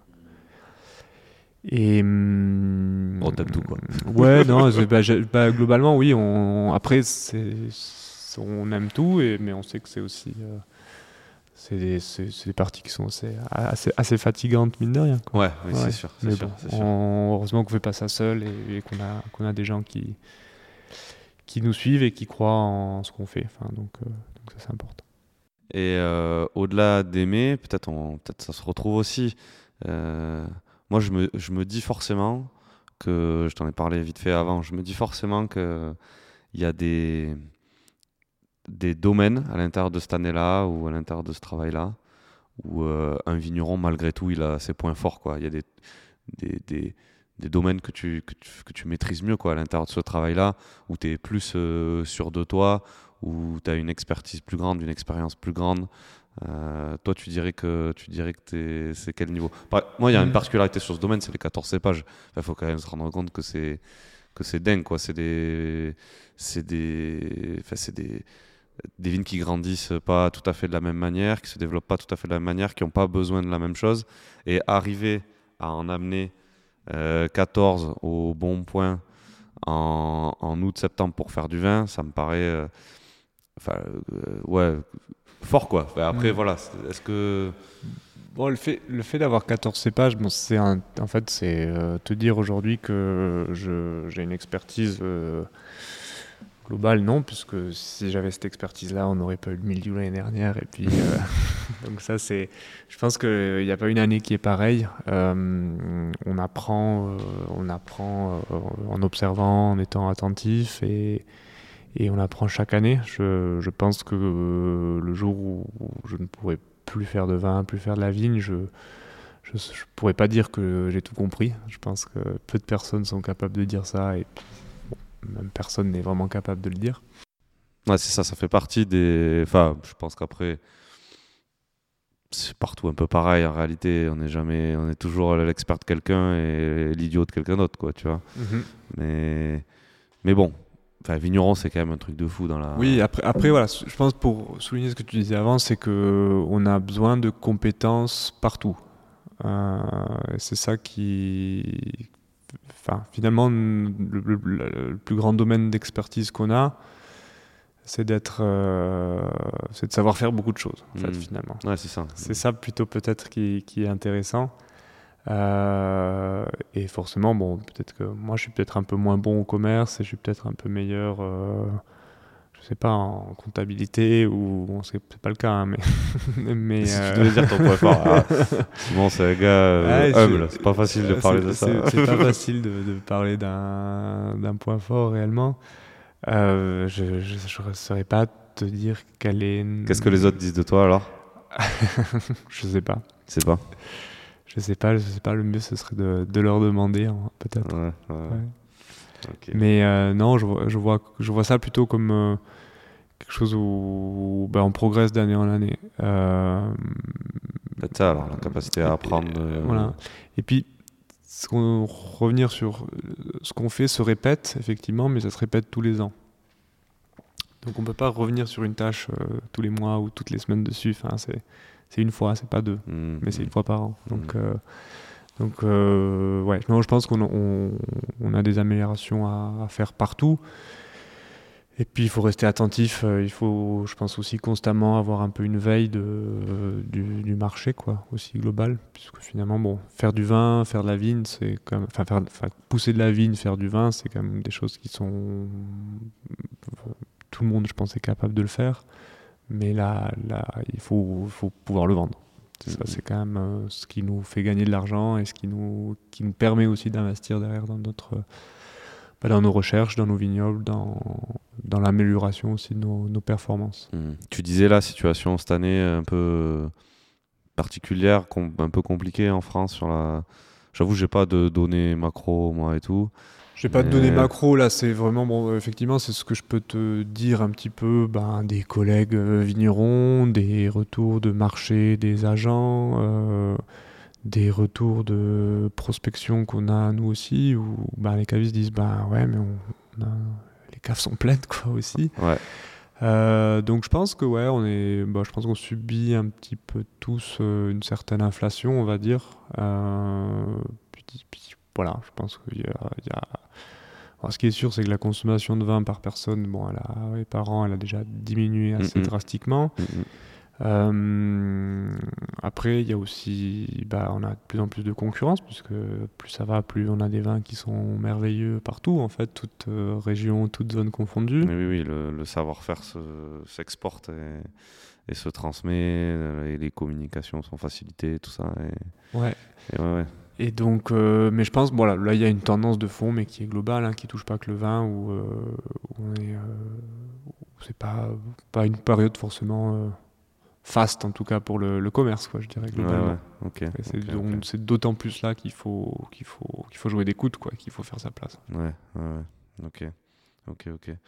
Euh, L'avenir du domaine L'avenir du domaine. Comment tu. Que as des projets? Là, tu Euh, parlais du coup d'investissement. euh, Il y a le fait de progresser dans les, dans les techniques. Tu parlais de. Ouais, dans la, dans la technique euh, euh, de, de, d'épandage, etc. Là. euh, c'est- quoi les projets, les ouais. projets pour les prochaines années Bon, là? Bon, le, le groupe, en tout cas, le- les projets, en tout cas, euh, on va dire, si on part sur la partie viticole, là, l'idée, c'est de stabiliser le domaine à, à 24 hectares.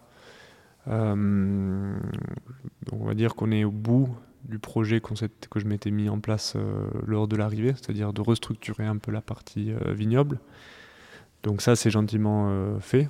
Bien sûr, il y aura peut-être des évolutions, des petites nouvelles plantations, mais l'idée, c'est vraiment de, stabiliser, euh, ces, 24, ces 24 hectares de vignes, de stabiliser la, gamme des vins, euh, tout, en, bah, tout en, étant de plus en plus juste, de plus en plus précis dans le travail qu'on fait et à la vigne et à la cave. Euh, et, avec le temps, euh, essayer d'avoir vraiment cette reconnaissance euh, bah, des pairs, des cavistes, des, restaurateurs, de, tout le monde pour, pour ouais, avoir un peu une identité, qu'on soit reconnu. Donc ça, je pense, c'est, pour moi, là, c'est un peu un objectif, on va dire aussi commercial, qui est important pour moi dans les années à venir.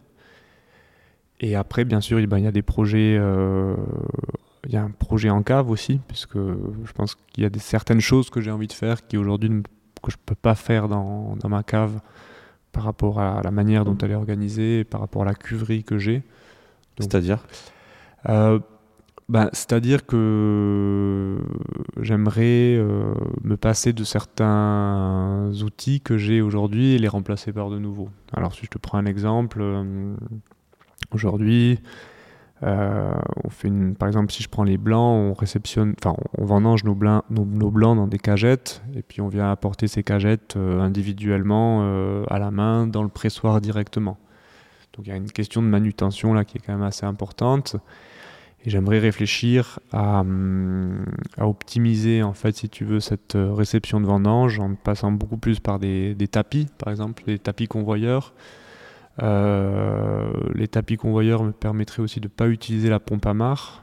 euh, puisqu'aujourd'hui c'est aussi beaucoup passe par la pompe à marque, qui est, un- qui est une vis sans fin qui permet en fait de, pas de pousser la, la matière euh, solide, mais qui a une certaine action en fait, si tu veux, sur, euh, Oui, aussi sur les raisins, sur, quoi, mécanique ouais, sur ouais. les raisins. Et globalement, bah, cette pompe à marque, j'aimerais à terme m'en défaire. Mais pour m'en défaire, voilà, il me faut du, plus de convoyeurs, plus de tapis, euh, réfléchir euh, un petit peu à, à l'organisation générale de la cave. Toujours dans l'idée finalement de, de s'approcher au plus près du, du, du, du raisin qui sort de la vendange. Tout à fait, ouais. C'est un chemin le plus direct possible, et en tout cas le plus maîtrisé possible. Bah, en tout cas, respect- tous les choix. Voilà, respecter le- le- l'intégrité du fruit euh, le plus, jusqu'au bout, quoi, en fait. Ouais, ouais, ouais, ok. Euh, donc voilà, c'est des, investissements euh, comme ça. Mais bon, ça ne veut pas dire qu'en faisant ces investissements, qu'on va forcément faire du meilleur vin. Il y a d'abord vraiment tout le travail à la vigne qui, je pense, est, prioritaire. Euh, Après, c'est vrai que là, sur la vigne, bon, ben, mise en place de, cette taille douce qui se met en place gentiment. Euh, pas mal d'essais sur des. L'année dernière, on a fait des essais sur des couverts de, de blé, euh, de blé tendre, parce qu'on a, bah, grâce, à un, grâce à un conseiller agronomique, on a, on a, on a vu que, la, que le blé avait la, une, une certaine maladie, la fusariose. Enfin, c'est un, c'est aussi un, couvert, champ- couvert, ça veut dire quoi? Un couvert, c'est euh, c'est implanter un couvert végétal en fait. Dans la, dans au la milieu vigne. de la vigne, tu plantes du blé? Ouais. Ok. Tout à fait. Euh, tu peux planter. Alors le blé, ça se voit pas trop. D'habitude, ce qui est plus classique, c'est de planter de la févrole ou enfin des légumineuses globales qui vont restituer de l'azote au sol. Et nous cette année, euh, donc on a on a planté du blé tendre euh, dans la vigne, parce qu'en fait, euh, le, dans le blé tendre, tu vas retrouver un, tu vas retrouver de la fusariose. Et la fusariose, en fait, est antagoniste du, du mildiou. Ah, c'est comme un anti-mildiou, si Hmm. tu veux, na- Ouais, enfin, ouais, naturel, quoi, si tu veux. Bon, euh, je pourrais pas dire si ça a marché parce que l'expérience euh, date que de cette année, mais c'est quelque chose qu'on va, qu'on va continuer à suivre. Euh, voilà, je sais pas, c'est trouver des, pistes en fait, euh, trouver des pistes pour, travailler avec le vivant aussi autour de nous pour, améliorer en fait la santé globale de nos sols, de nos vignes et, travailler là-dessus quoi. Hmm, hmm. Ok, ok. Bah, écoute, beau projet. Est-ce qu'une question que tu aurais aimé que je te pose Euh, Un truc auquel j'ai pas pensé je sais pas, il y en aurait plein. Ah, C'est pas très bon pour moi ça. Non, c'est pas très bon pour toi, mais euh, qu'il faut que je t'induise vers une question que je veux pas que tu me poses. C'était la question d'après, une question que tu voulais pas que je te pose. Ah. Euh, non, bah, pas spécifiquement, je pense. Non, on a fait un bon tour. Si toi, tu devais me dire d'aller voir un vigneron, euh, n'importe où en France, ce serait qui et pourquoi?